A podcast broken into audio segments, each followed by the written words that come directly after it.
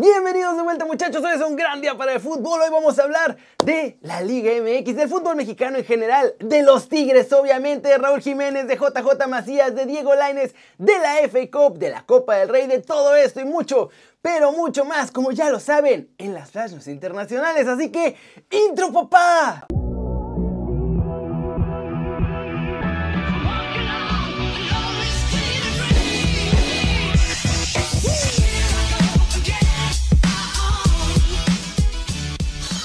Arranquemos con la nota One Fútbol del día. Ayer fue el sorteo de la CONCACAF Champions League y al América pues fue el que le tocó la verdad el camino más facilito, aunque todos la tienen ahí más o menos pelada. La verdad es que tanto Cruz Azul como Rayados, América y León parecen tener un camino fácil. La máquina va contra el Arcaye de Haití, Rayados va contra el Atlético, Pantoja de República Dominicana, las Águilas del América contra el Olimpia de Honduras y la Fiera va contra el que quede campeón de Canadá, que puede ser el Hamilton Foch o el Toronto FC. Eso sí, les digo que a América le tocó mejor suerte y es porque es el único mexicano en el lado donde están las llaves más sencillas.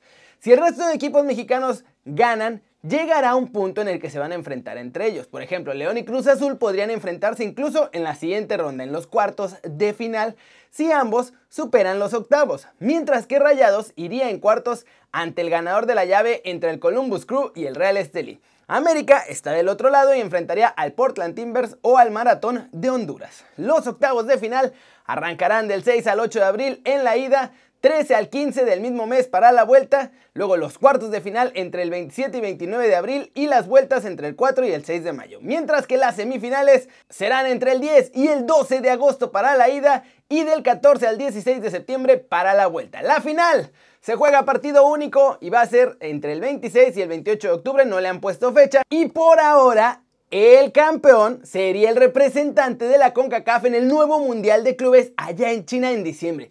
Aunque como ya dijo Infantino que va a ser de 24 equipos, tras el anuncio que hagan de cómo se va a hacer la clasificación de clubes, seguramente irán más equipos. También recuerden que si quieren ver todo de la CONCACAF Champions League o del Mundial de Clubes, pueden bajar la app de OneFootball. Es gratis, está muy buena la verdad y el link para descargarla está aquí abajo. Muchachos, siguiente noticia. Gaisca Mendieta habló de Diego Laines y de los mexicanos en la liga y resaltó el nivel de nuestros chavos, pero también le preguntaron por la incorporación de Edson Álvarez al Valencia. Esto fue lo que dijo.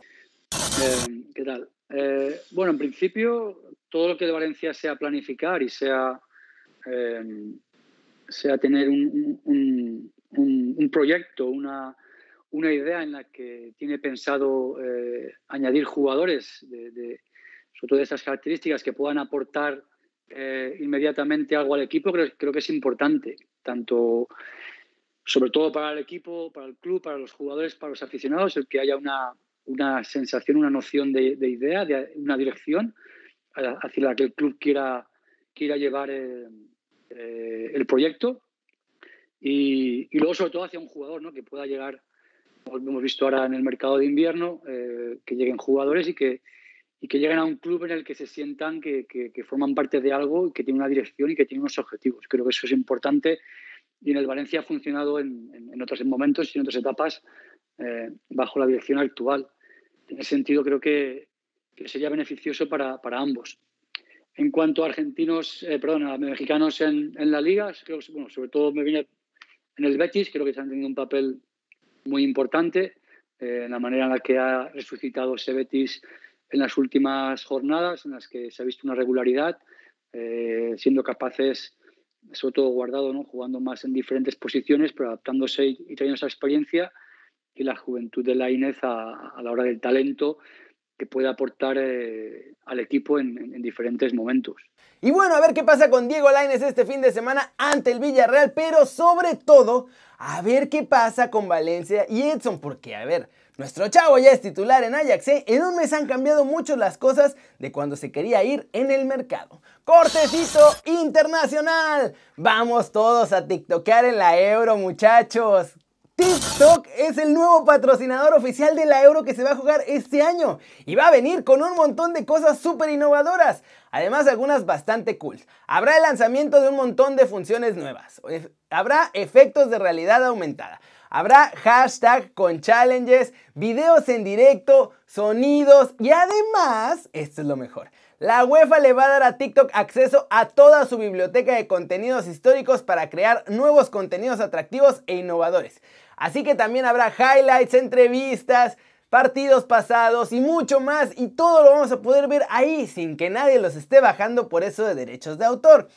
Y está muy loco que sea TikTok la primera empresa en pensar en un acuerdo así, porque con este tipo de cosas los fans van a tener mucho más acceso, van a entrar más a TikTok y le van a comer el mandado a YouTube, a Facebook y a todos los demás y sobre todo a las televisoras esas que son dueñas de derechos y que luego no te dejan ver nada. Pasemos con Cafu, porque Gaisca Mendieta ya resaltó a nuestros chavos allá en España, pero Cafu dice que México no tiene mentalidad ganadora. Estas fueron sus palabras. Eu acho que o que falta é mentalidade de vencedor. A mentalidade de que eu vou ganhar, eu posso ganhar e eu quero ganhar. Passar de coadjuvante para primeiro, para apresentador. Falar assim, olha, eu vou ganhar a Copa do Mundo, eu posso ganhar a Copa do Mundo, eu posso chegar. Porque o México tem grandes jogadores, o México sempre propôs grandes jogadores e grandes times. Eu acho que só falta a mentalidade de conjunto em relação à seleção brasileira para o México chegar a uma final de Copa do Mundo.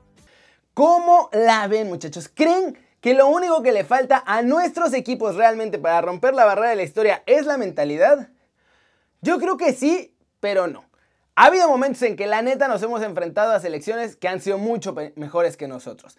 Pero hay otros, como contra Holanda en 2014, que yo creo que ahí sí nos faltó creernos que podíamos avanzar y por eso luego nos eliminan de último minuto. Actualización rápida de Raulito Jiménez, muchachos. Los Wolves ya publicaron de forma oficial imágenes de nuestro lobo goleador haciendo trabajo con el balón en los campos de entrenamiento. Sí, señor.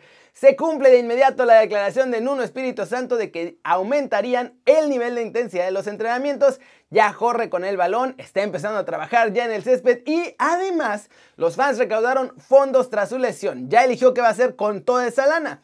Raúl va a donarla a dos asociaciones. Una será la Asociación Headway, ubicada en el Reino Unido, que ayuda a mejorar la vida de la gente que sufre una lesión cerebral. Y la otra es la iniciativa mexicana que se llama Juguemos Todos. Y con ella tratan de utilizar el fútbol para mejorar la calidad de vida de los niños. ¡Y vámonos! ¡Vámonos! Pero con los Tigres en el extranjero. Ya se jugó la final del Mundial de Clubes y esto fue lo que pasó.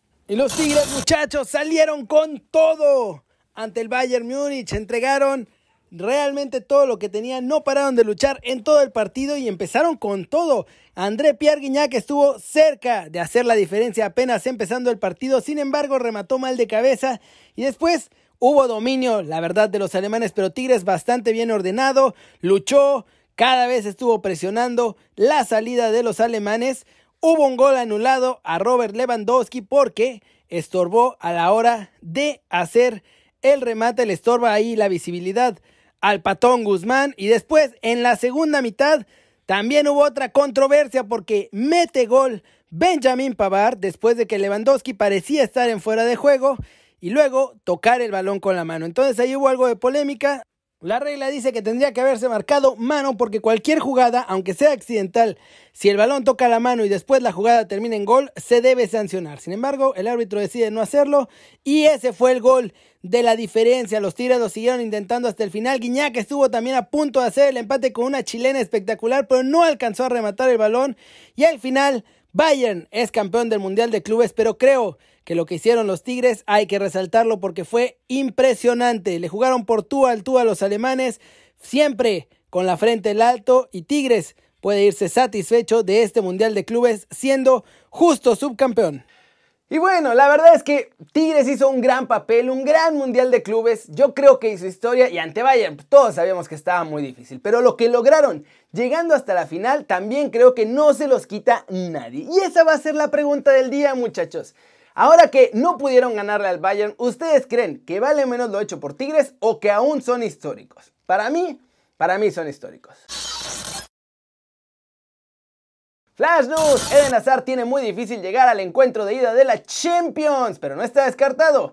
El belga ya volvió a correr este jueves en el césped de Valdebebas. Ya es oficial el que no va a estar en la ida de los octavos de final de la Champions es Neymar ante el Barcelona por una lesión de grado 2 en los aductores. Podría incluso no estar tampoco en el partido de vuelta. Kevin De Bruyne y Manchester City siguen sin llegar a un acuerdo para su renovación y diarios en Inglaterra reportan que el belga está enfadado con el club porque están priorizando el fichaje de Leo Messi en lugar de pagarle a él. Diego Costa sigue en Brasil, se está entrenando en solitario, está ahí con algún equipo a veces y trata de no perder forma, pero continúa sin equipo oficialmente. El West Ham podría devolver al ex del Atlético a la competencia y a la Premier League. A través de un comunicado, la MLS anotó que el tercer sábado de abril arranca la nueva temporada y ahí van a estar varios de nuestros chavos involucrados como Carlos Vela, Alan Pulido, Chicharito Hernández, La Chofis López, entre otros. Y bueno, una actualización rápida sobre José Juan Macías. Yo sé que lo dejé al final, pero es que tenía que corroborar la cosa. Parece que ha habido un montón de ofertas que llegan a las oficinas de Chivas, incluso unas en las que ya había acuerdo y que el propio equipo ha tirado. Por el momento no les puedo decir más, pero en un rato más seguramente habrá otro Kerry News porque este va a salir temprano y si no, en Desde la Redacción comentaremos todo al respecto de la situación de Macías y parece que ya Chivas tiene resignado que se va a ir en verano porque la presión está dura.